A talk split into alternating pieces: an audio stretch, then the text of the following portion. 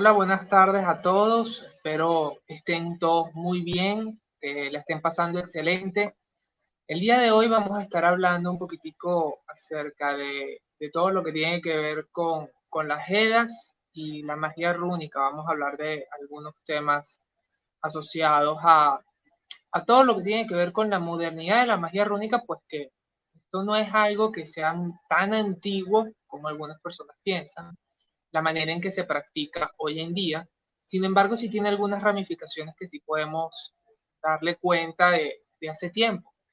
Sí, mientras voy a ir viendo sus comentarios. Hola Guadalupe, buenas tardes, muchísimas gracias por estar aquí.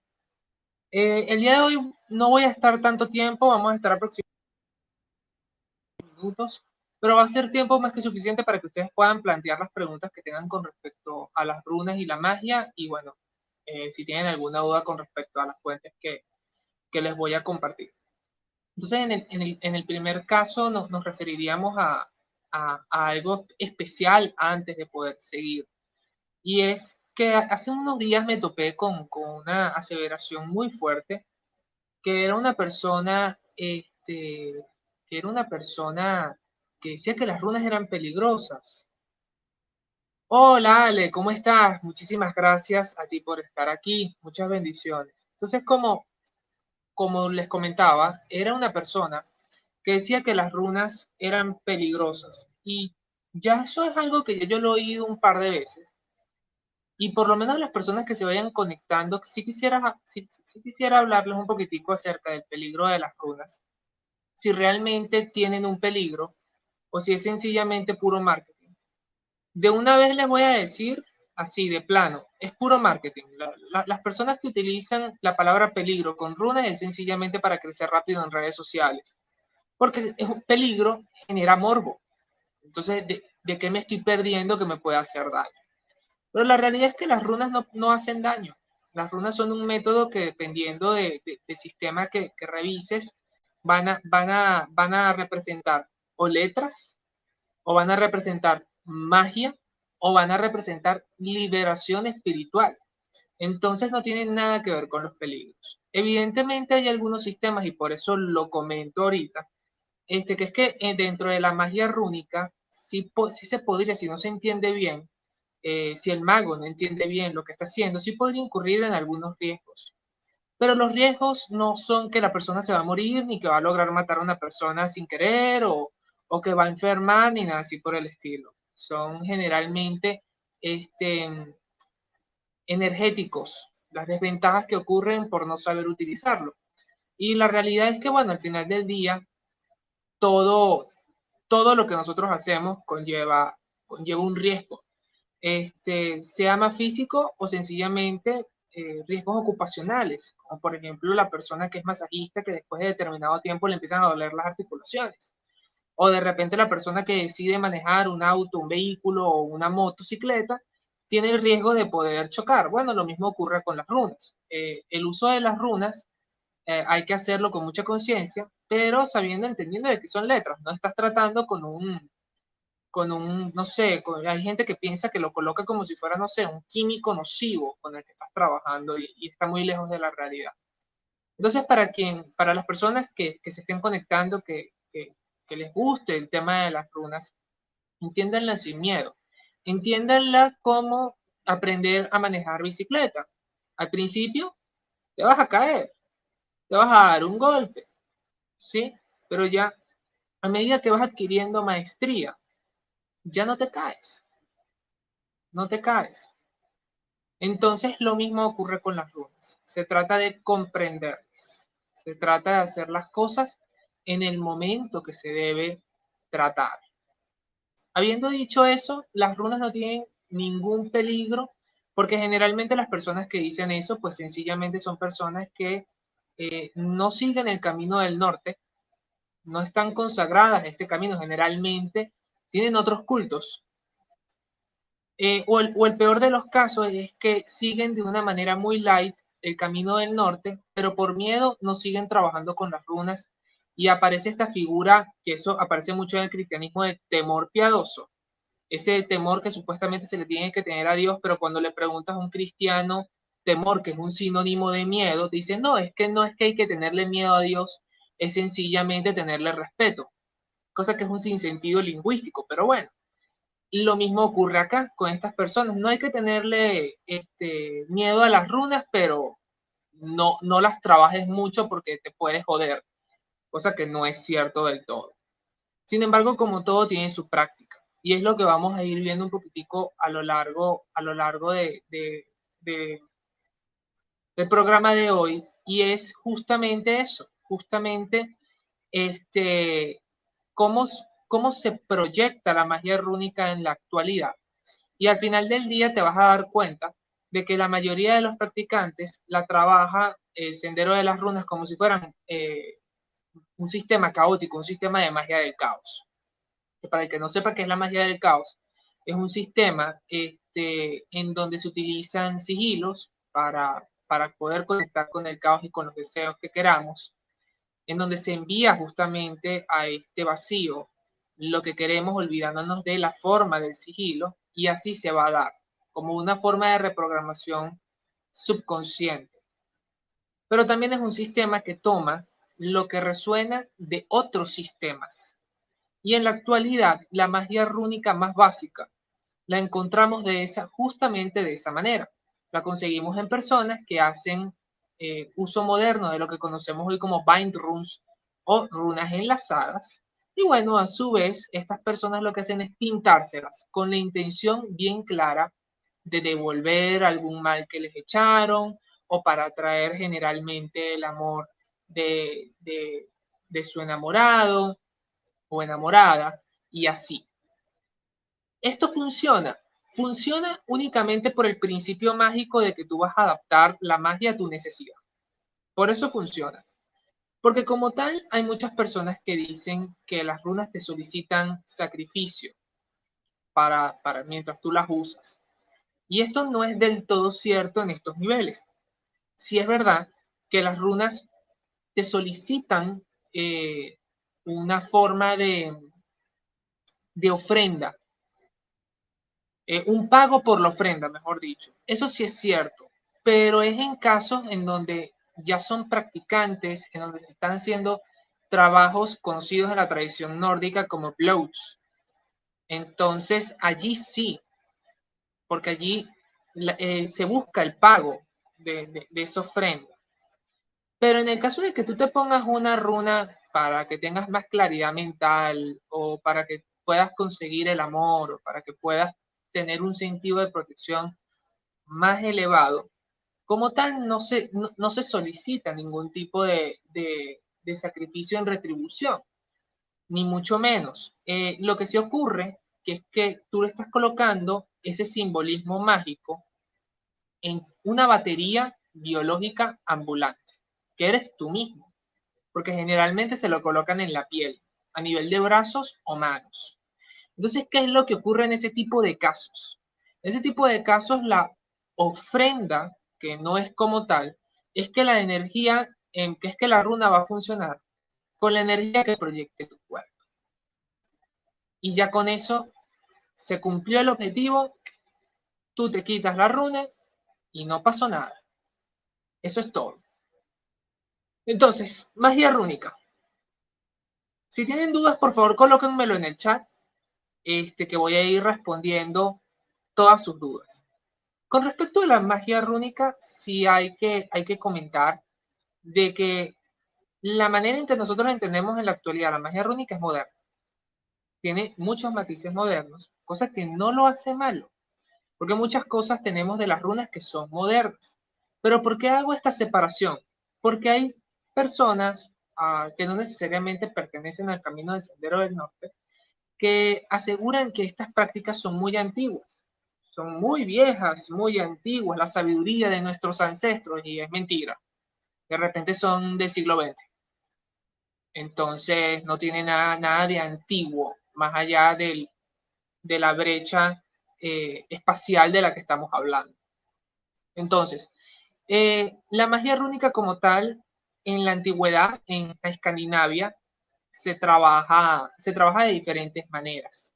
Esto va a depender de los pueblos a los que tú, a, los que tú te refieres. Por ejemplo, los suecos, sí es cierto que ellos trabajaban este, de una forma más física, de una forma más este, terrenal.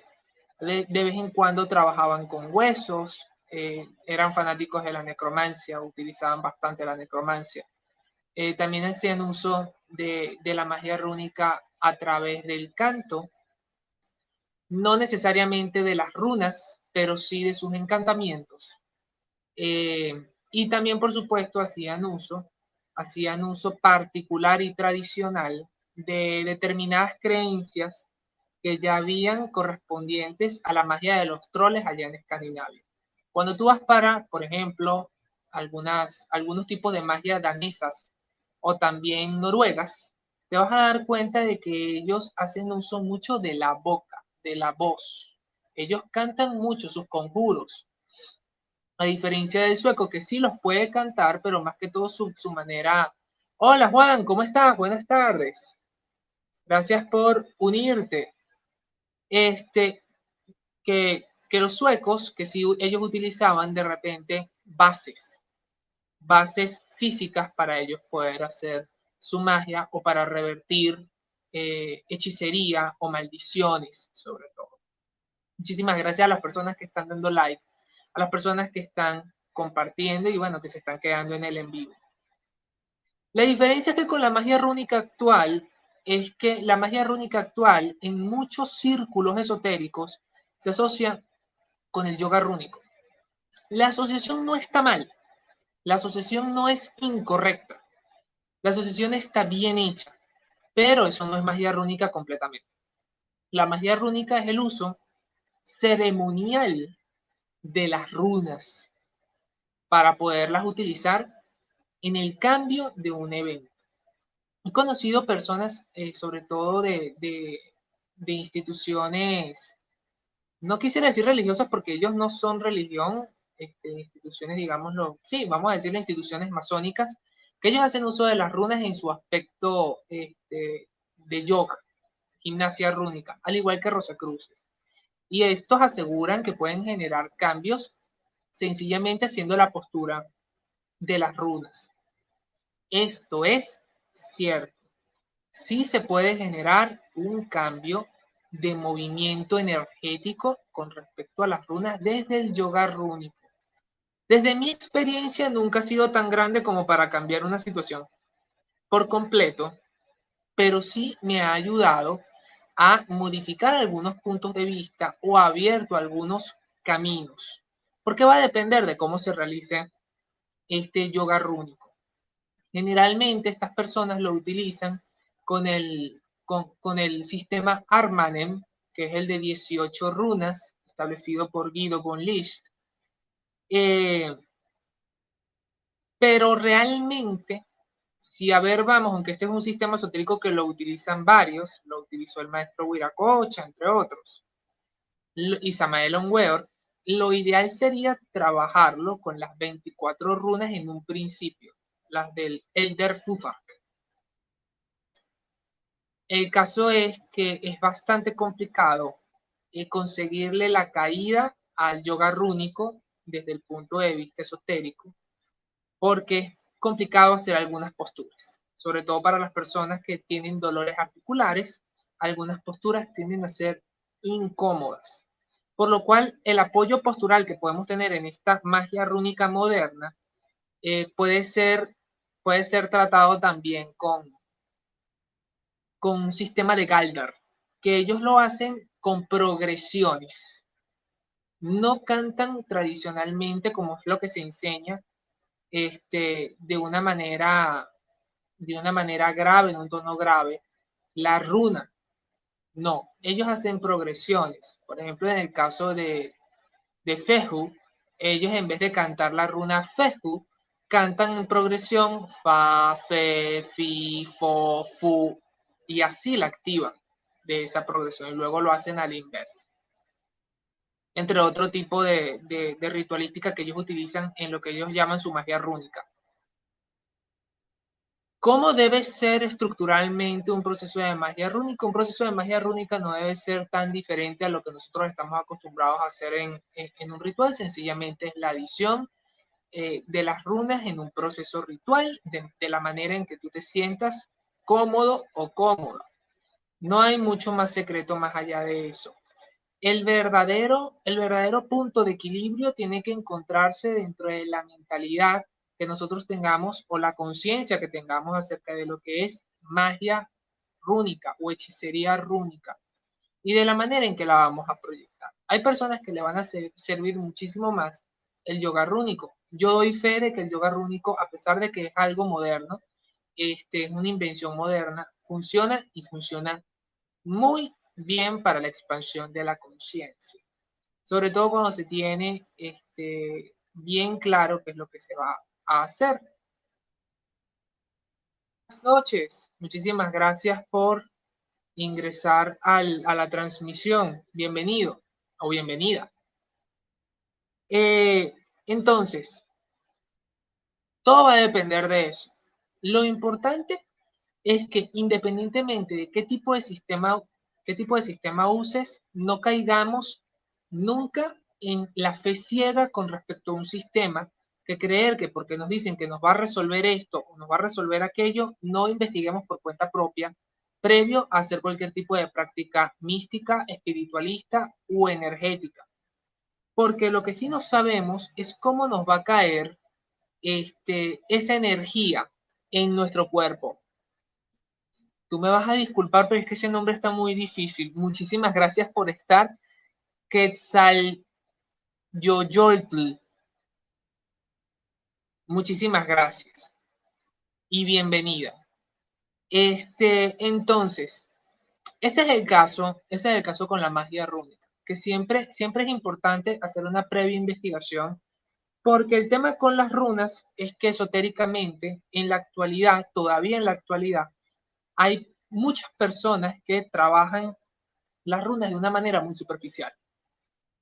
Por ejemplo, hay muchas personas que toman eh, la runa Pertro o Pert este, como un indicio certero de brujería.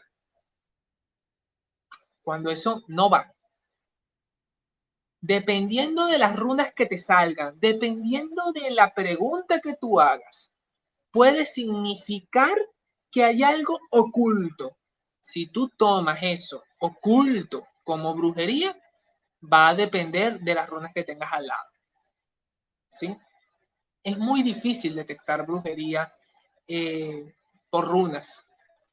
No sé si por el tarot ocurra lo mismo, porque cada vez que yo he escuchado a algún practicante trabajar con el tarot, les pareciera bastante sencillo como ellos lo proyectan. Pero yo para poder identificar brujerías, honestamente tardé como alrededor de... Yo llevo casi cuatro años aprendiendo eh, perdón, trabajando con personas y este, yo diría que empecé a identificarla correctamente a partir del año de, a partir del primer año que, estuve atendiendo personas, que me atendía, que atendía familiares, atendía amigos y, me, pagaban por las consultas. Porque en Venezuela es un país que cree, se cree mucho en la brujería y hay mucha gente que utiliza ese recurso tanto para dañar como para sanar, para ambas.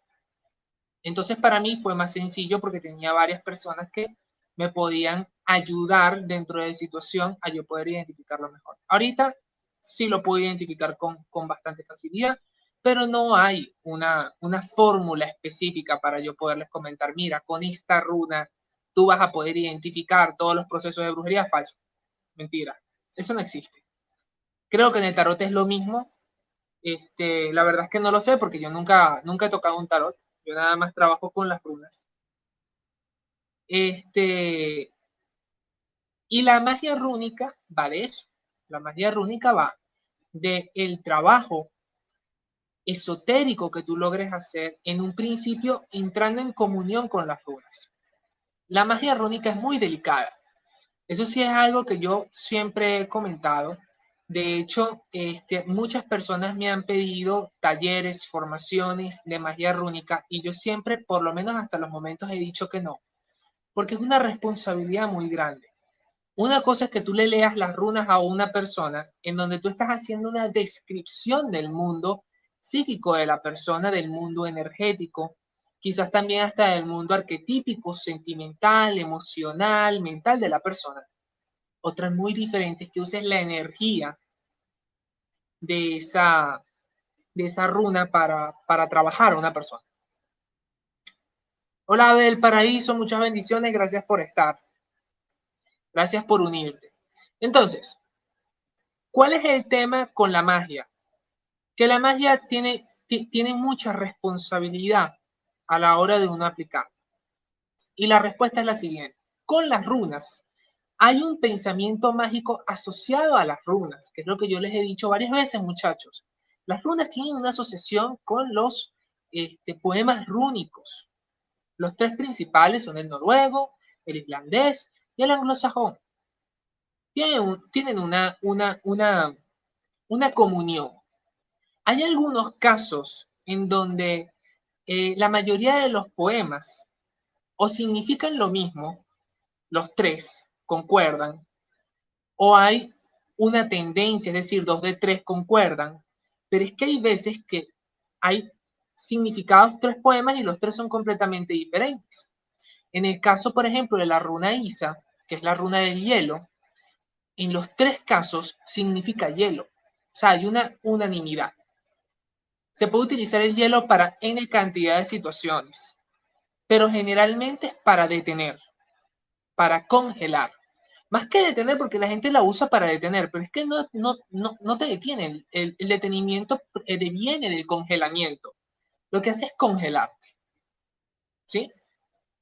Pero también tenemos casos como por ejemplo eh, la runa Kano o Chen, que es la runa que nos habla de, de la antorcha, en el caso de los anglosajones.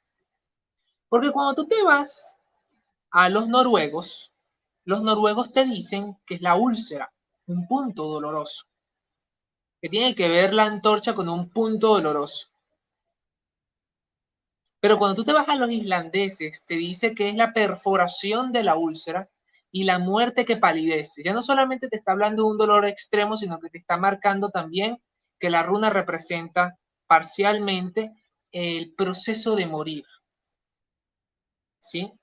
También tenemos casos, como por ejemplo el de Ur o Urus, que nos habla en el poema anglosajón de un animal.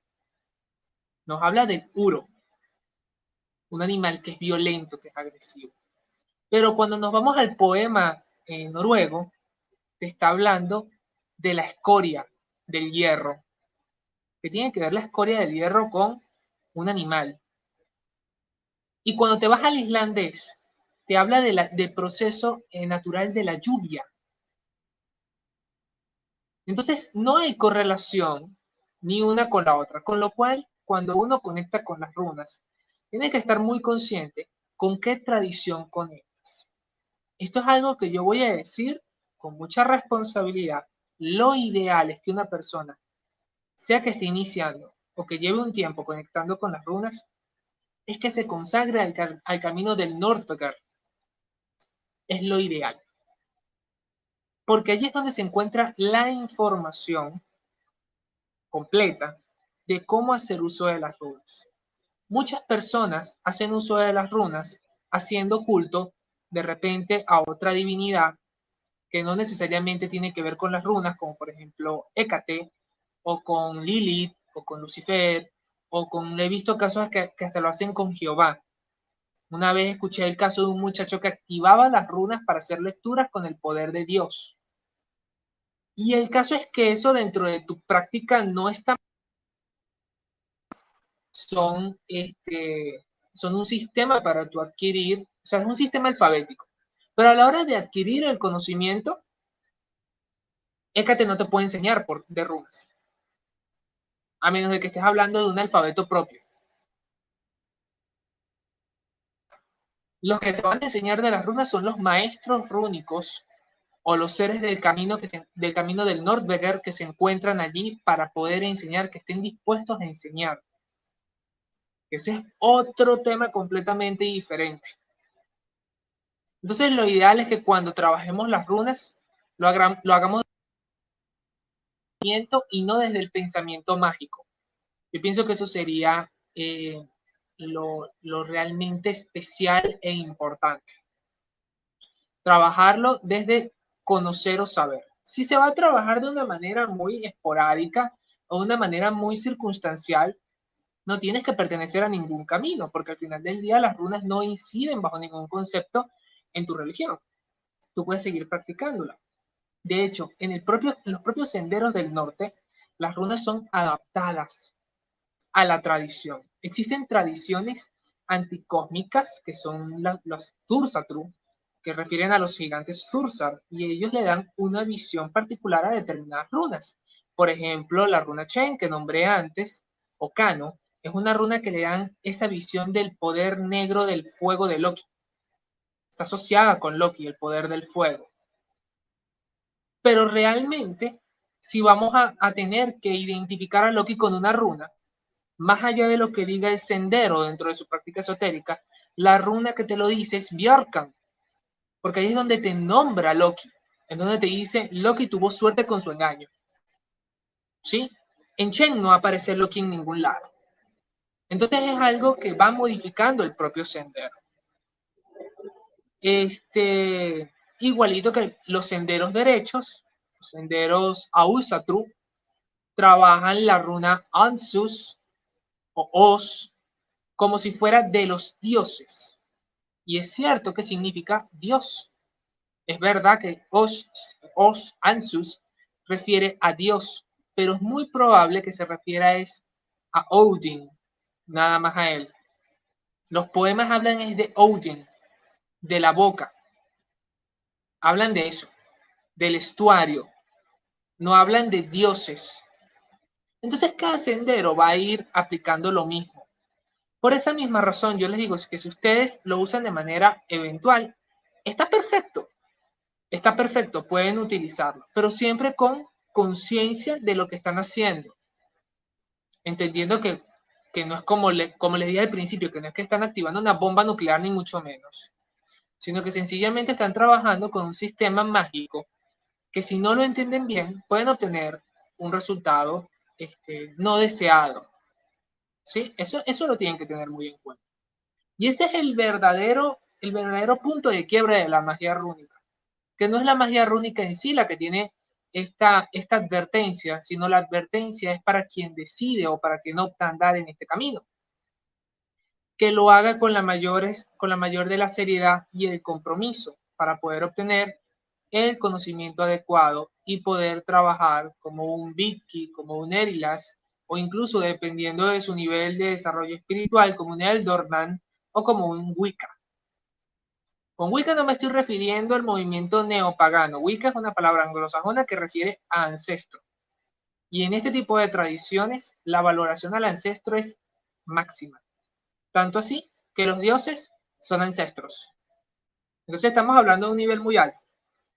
Sí, porque luego si no explico eso, luego la gente piensa que es un sistema neopagano, es un sistema nuevo, es un sistema que está muy alejado en algunos puntos este, con lo que uno trabaja en la mitología nórdica. Por acá llevamos 31 minutos de transmisión. Voy a esperar un minutico a ver si alguno tiene alguna pregunta sobre el tema y seguimos dándole.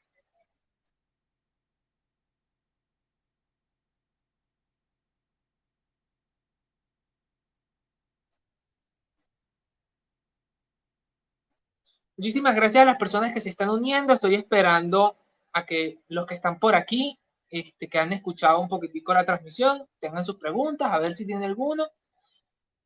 Muchas gracias a ti, Juan. Gracias por comentar. Si tienes alguna pregunta, eres libre de colocarla en los comentarios, que con muchísimo gusto, este, en lo que pueda, te voy a contestar.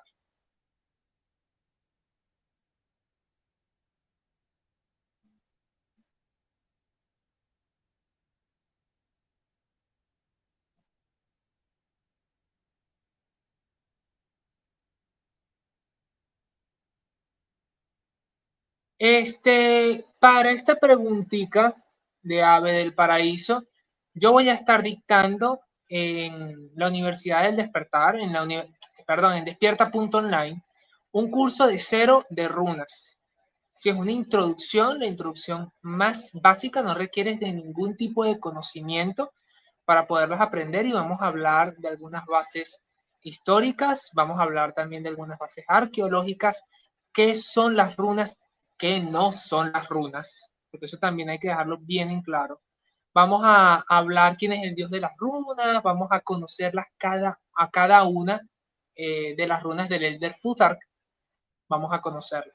Pero sí, va a ser, este, yo creo que ya para la semana que viene debería estar disponible ese curso de introducción a las runas, porque lo estoy terminando de grabar. Lo estoy terminando de grabar. Este, para las personas que quieran hacerlo, lo que tienen que hacer es sencillamente registrarse en la página y bueno, nada, adquirir el, el, curso. El curso es muy básico, al final van a ver eh, fórmulas rúnicas. Fórmulas rúnicas para determinados temas, por ejemplo, para el, eso mucha gente me lo ha pedido, la sexualidad, para alejar enemigos, para, van a ver alguna que otra fórmula para protección, para el desarrollo sentimental de, de tu vida amorosa este, y también para la economía. Son algunas de las fórmulas que, están al final de, ese taller. En las situaciones, en las, en las situaciones que a ti te den la gana, la que te dé la gana, piensa cualquier situación, puedes aplicarle runas para resolverlo. Cualquiera. Cualquiera. Este, he conocido casos de personas que lo han hecho hasta con sistemas, hasta con casos judiciales y legales. He conocido casos que lo hacen, como ya dije, este, para potenciar, en el caso de los hombres, la sexualidad, la erección.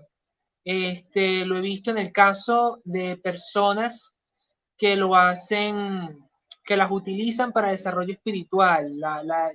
hay personas que lo hacen este, para mantener limpia su relación de pareja. No para amarrar, para mantener limpia su relación de pareja. Es decir, que el problema que haya no sea externo, sino sea, bueno, mira, tuvimos un problema, lo tenemos que arreglar nosotros. ¿sí? Digámoslo así que por causas naturales. Entonces, se puede utilizar para todo eso, para todo eso y más. Todo va a depender el límite del uso que tú le puedas dar, el límite de tu creatividad. Ese es el límite. A ver, ¿se puede mejorar la conexión que el yo? No entiendo tu pregunta. Supongo que te refieres, supongo que te estás refiriendo a, la conexión con, tu, con lo que se llama tu yo superior. En la tradición nórdica como tal se llama el ser. vale, yo espero que, con el yo, sí, por supuesto. Es que de hecho las runas son fantásticas para eso, porque eh, las runas tienen una particularidad, que es que a nivel de sendero, a nivel de sendero, las personas que, les interesa individualizarse son las runas las que tienen que utilizar. Las personas que quieren progresar ellas como seres son las runas. Pero las personas que quieren servir a otros, las personas que quieren servir a otros, eh, el sistema no, puedes utilizar las runas, pero siempre va a tener una conexión inherente con tu yo espiritual. Pero el otro sistema que puedes utilizar son las, eh, el de la Kabbalah. El de la Kabbalah que está ligada este, a la tradición judía y pues a las visiones que nosotros estamos un poquitico familiarizadas desde, el cristianismo con Dios, con el amor, con el servicio a otros y esto. Las runas no siguen ese patrón. El patrón escandinavo no es ese. Este, a mí me hace muchísimo más sentido el patrón de las runas, porque es más bien, si yo me ayudo y estoy bien yo, ya yo con un recurso o con varios recursos internalizados, te puedo ayudar a ti, Juan, o puedo ayudar a, mi familia, o puedo ayudar a un amigo, o puedo ayudar a alguien en la calle, ¿sí? Entonces, partiendo de esa óptica, pues evidentemente eh, el sistema que yo recomiendo siempre utilizar es las runas, bajo cualquier concepto. Por supuesto, todos los sistemas son buenos, todos son interesantes, todos son fantásticos. Si te funciona y te hace ser una mejor persona, chéverísimo. Ahí no hay nada que decir. Ok, bueno, sigamos. Ya contesté un par de preguntas. Muchísimas gracias a las personas que están interactuando por aquí. Este, si quisiera, bueno, ya, ya viendo que, a ver, para eso preguntó por lo del tema de los cursos, las personas que quieran no solamente cursos, sino adquirir una lectura privada, personalizada conmigo, pueden también ingresar a esa página despierta.online, se lo voy a poner por acá porque acá seguramente está el banner. Ya voy para allá. Para que puedan ver la página. Mira, ¿ves? No está.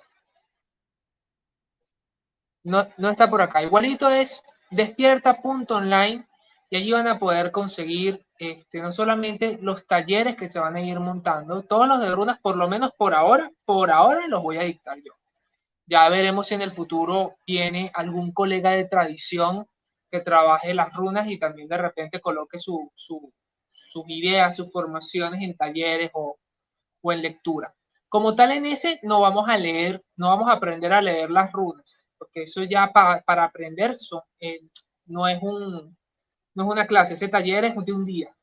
Este, el, taller de, de runas son de tres a cuatro meses para poderlas aprender bien, para, poder, para que usted pueda salir leyendo correctamente las runas y poder tener una guía en donde se pueda apoyar y pueda, pueda tener un, un respaldo histórico, ¿sí?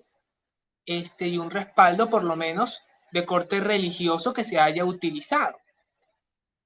Ok, entonces volviendo al tema este, de, las, de la magia rúnica, la magia rúnica viene siendo justamente eso, se viene utilizando de esta forma ceremonial.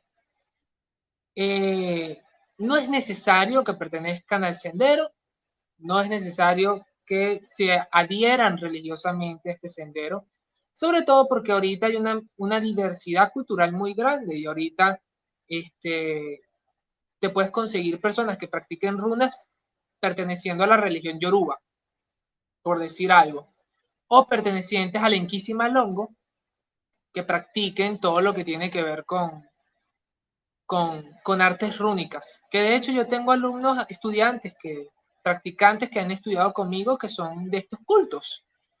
Este, puedes perfectamente acompañarlo, aunque estos sistemas tradicionales afrocubanos tengan también su, tengan también su, sus sistemas adivinatorios, como por ejemplo el caso eh, de los caracoles o los chamalongos.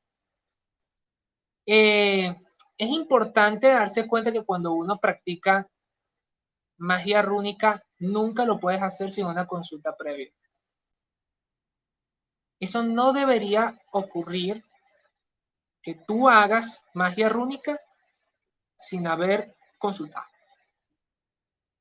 A menos de que sea una situación muy puntual, que tú vayas a utilizar la magia de las runas para resolver un tema específico, yo no recomiendo a nadie que lo haga. Eso sí puede ser peligroso. Eso sí puede tener una consecuencia. Y voy a dejar algo bien en claro, porque cuando yo hablo de estos temas, yo asumo que la gente piensa por lo menos similar a mí y muchas personas tienen distintos conceptos mentales que yo sencillamente no practico. En la magia rúnica no cabe la posibilidad de karma. Y la razón es muy sencilla. El karma no procede de nuestra tradición. Tiene que ver con la tradición eh, de la India, con el hinduismo, con el shivaísmo. Y a la hora de trabajarse todo lo que tiene que ver con el karma, se trabaja de una manera muy alternativa a como nosotros lo trabajamos en Occidente. En Occidente vino deformado la palabra karma, tanto así que ya ahorita las personas que no son religiosas, que no creen en la iglesia católica o que no tienen su culto, ya no mandan a las personas al infierno, ya, ya lo que les dicen es, el karma te va a alcanzar. Ese es el sustituto, cuando el karma no tiene nada que ver con, con, un infierno o con el castigo de, algo superior, eh, sea personal o impersonal, hacia ti o hacia lo que eres. En la tradición nórdica no se maneja el concepto de karma. Norma, muchas bendiciones para ti y saludos. Muchísimas gracias por conectarte. No se maneja el concepto de karma. Esto lo digo porque hay muchos practicantes que lo manejan y tú lo puedes manejar dentro de tu cosmovisión, pero por lo menos a la hora de enseñar o por lo menos a la hora de compartir información o divulgación esotérica, tenemos que estar muy claros de que eso es procedente de otros sistemas. Procedente de que, de que es algo que a nosotros no nos incumbe. Este, y también con el mismo derivado, que hay gente que no usa la palabra ya karma, sino que dice causa y efecto, como para tratar de dar una validez científica cuando el karma como tal no tiene nada de científico, es una realidad esotérica, pero que no procede de nuestro sistema de creencias nórdico, eh, ni anglosajón tampoco. Las creencias como tal son fundamentales y por esa razón yo sí digo que las personas tienen que indagar un poquitico en lo que creían eh, los antiguos, digámoslo. No me gusta usar la palabra pagano, de hecho, por esta, por esta connotación despectiva que se le dio en la Edad Media a, a, la persona que practicaba un culto distinto al, al cristianismo. Yo prefiero decirle heathen o prefiero decirle este, personas, personas que no seguían cultos precristianos. Este, y resulta que, que estos, e, estas personas tenían ciertas, ciertos tipos de, de cosmovisión, ciertos tipos de, de pensamientos que nosotros seguimos creyendo hoy en la actualidad, pero que no sabemos que ellos creían, porque no lo entendían de la manera en que nosotros lo, comprendemos hoy una de las creencias que también tiene, que va muy ligado al tema de la magia rúnica, es este tema de las reencarnaciones. Eh, según las Edas, se nos marca en el primer, en el segundo canto de Helgi, se nos marca que existió la reencarnación, pero que para ellos, en esa época, la Edda fue escrita en el siglo XII, la compilación. Este, Evidentemente los escritos eran más antiguos, pero era la reencarnación considerado patraña de abuelas. O sea, era algo que no todo el mundo creía. Lo mismo que también es válido para el, para el uso de la magia rúnica, el de la proyección astral. Eso, hoy lo llamamos así pero para ellos, ellos lo que creían era que lo que existía era un desprendimiento de la mente del cuerpo, que es un concepto que pareciera lo mismo fundamentalmente, pero cómo tú movilizas la mente fuera de tu cuerpo. Eso está interesante. Entonces eso, todo eso tiene que ver con, con una idea, con una cosmovisión folclórica de lo que ellos podían percibir a nivel humano, dentro de lo que ellos consideraban cierto, dentro de lo que ellos consideraban válido para poder practicar. Ellos utilizan, ahorita en la actualidad se utilizan varitas, pero ellos no utilizaban como tal varitas, ellos utilizaban báculos, báculos de poder. Este, también es muy conocido, por ejemplo, en el caso de, de Odin, que camina pues, con su lanza, con Gugnir también con su báculo. Hay algunas imágenes donde aparece con báculo. Y esa, ese tipo de, de enseñanzas en la magia habla de jerarquía. Una persona que tiene un báculo maneja espíritus, los controla, es regente de los espíritus. Por esa razón también se utilizaba, porque es parte importante de eh, la magia rúnica. Fuera de eso, Tener un altar consagrado es importante. Tener un espacio, dependiendo del tipo de magia que tú estés dispuesto a practicar.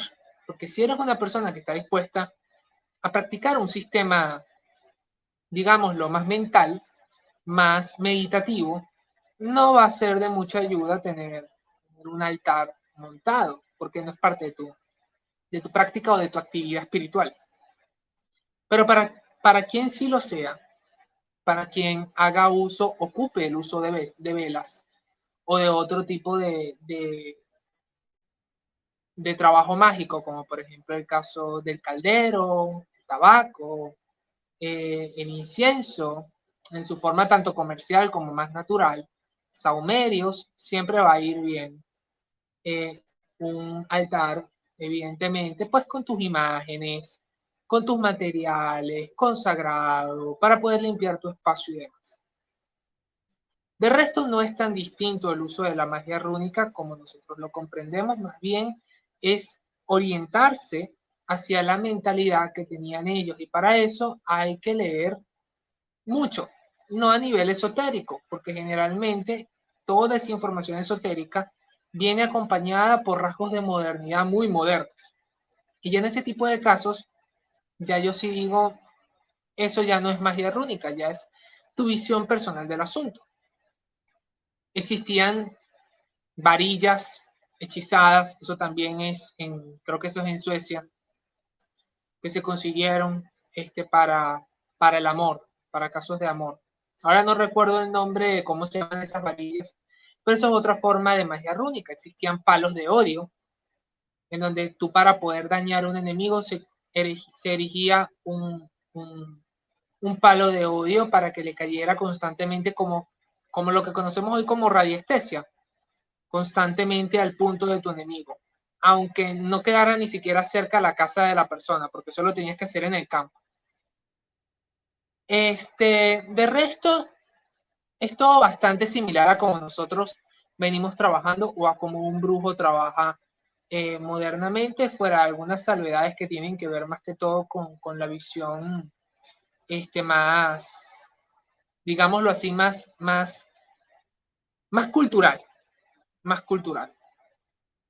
Pueden eh, utilizar cualquier tipo de referencia para magia rúnica realmente, como es algo esotérico, pueden utilizar cualquier referencia. Hay N cantidad de libros que se llaman así, porque si hay algo que yo me he dado cuenta es que los autores de las runas como que no tienen mucho, mucho, eh, como, como mucha creatividad para hacer los títulos, porque siempre los libros de magia rúnica se llaman magia rúnica y los libros de eh, lectura de runas se llaman, eh, todos se llaman guía de runas.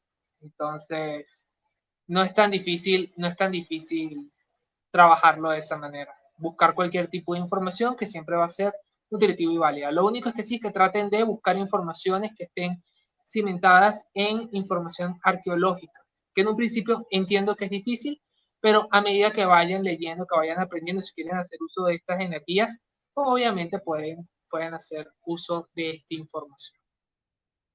Por los momentos, muchachos, eh, es importante que también sepan que vamos a estar dando esos cursos en despierta.online a las personas que nos quieran apoyar cuando estemos este, en vivo en transmisiones. Yo estoy en transmisiones. Este, todavía se están arreglando algunos, algunos puntos, algunos puntos con, con, el sistema, pero yo estaría los días martes, 6 de la tarde hora de México y jueves a la misma hora.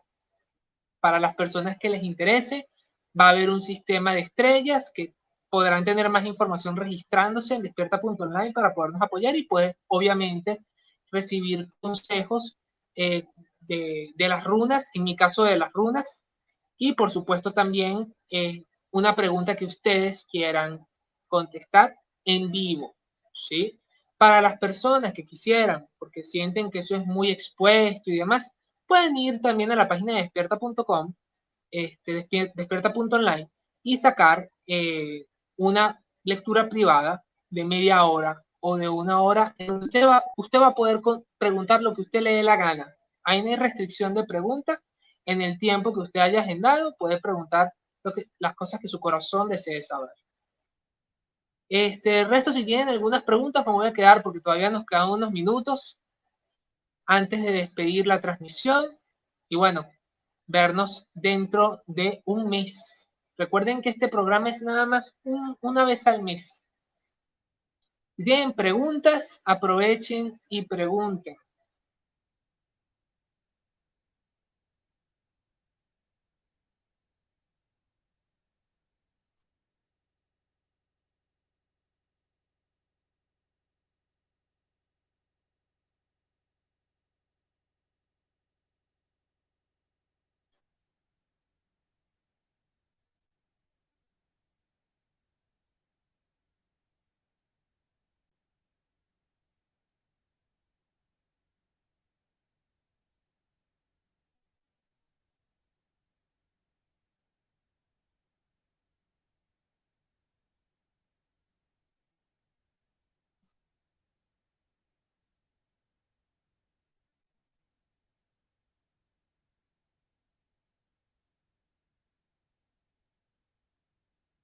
Bueno, por allí veo que no hay ninguna pregunta. Entonces entiendo que todo quedó claro. Muchísimas gracias a todas las personas que se quedaron en la transmisión. Muchísimas gracias a todas las personas que le dieron like, que compartieron la transmisión. Súper agradecido con ustedes. A ver. Vamos para allá. Buenas noches. Entonces, ¿cómo podemos manejar un conflicto como aprendizaje o como usted dijo, no tomarlo como karma? Mira, cómo lo vayas a tomar va a depender de tu creencia personal. Yo lo, yo lo que comento es que dentro de la tradición nórdica, eh, los que siguen el, el camino del Nordberger, en su mayoría, no creen en el karma porque no es una creencia germánica.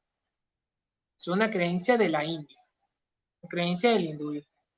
¿Cómo manejas el conflicto? Mira, lo manejas desde tu humanidad, desde tu emocionalidad, no restringir nada y que las cosas fluyan como se supone que deben fluir y no pensando de que si haces algo que tú crees mentalmente que es incorrecto, vas a recibir un castigo, un castigo divino o exterior a ti. Eso es un poco la razón por la que lo dije, porque muchas personas antes le tenían miedo a Dios, ahora le tienen miedo al karma. ¿Cómo vas a manejar el conflicto según tus herramientas? Según la manera en que tú eh, te gestiones y te, te lleves por la vida. Que puede ser a veces mejor o peor. El caso está en no juzgarse por eso y sencillamente dar lo mejor de ti. Y si quieres, si gustas aprender, para mí, yo desde mi lectura personal, yo no creo que todo sea un aprendizaje. Yo creo que hay situaciones bien chungas y bien feas que ocurren, este, de las cuales no podemos sacar ningún aprendizaje, pero sencillamente están por eventos canónicos que tienen que ocurrir en nuestras vidas o porque así lo dispone dentro de la tradición germánica, se cree en, el destino, se cree en, la, en, la, eh, en la tele Weir, entonces, y en el Orlok, que son, los, son el destino. Se va a depender mucho de eso. Se trata de vivir la vida de la manera en que sea mejor para ti, sin miedo y siendo tú misma, Norma. Es, es, eso es a lo que me refiero. Eso, eso es lo que yo te respondería, cómo poder manejar un conflicto, según tus herramientas. De resto, si ya no hay más preguntas, a esperar un momentico más, unos 30 segundos. Muchísimas gracias a ti, Juan, por estar, por comentar, por participar. Y bueno, nada, vamos a ver con qué venimos el mes que viene. Este, y seguirles trayendo conocimiento de este hermoso camino, que definitivamente que quien lo, quien lo recorre se va a dar cuenta que no necesita recurrir a otras tradiciones. Acá está todo. Muchísimas gracias a ti, Norma, por preguntar. Valiosísima pregunta. Te mando un abrazo. Excelente noche para ti también. Guadalupe, muchísimas gracias por quedarte, por estar en el en vivo. Muchísimas bendiciones. Y bueno, así terminamos el en vivo de hoy. Muchísimas gracias a todos por estar. Nos vemos en otra ocasión.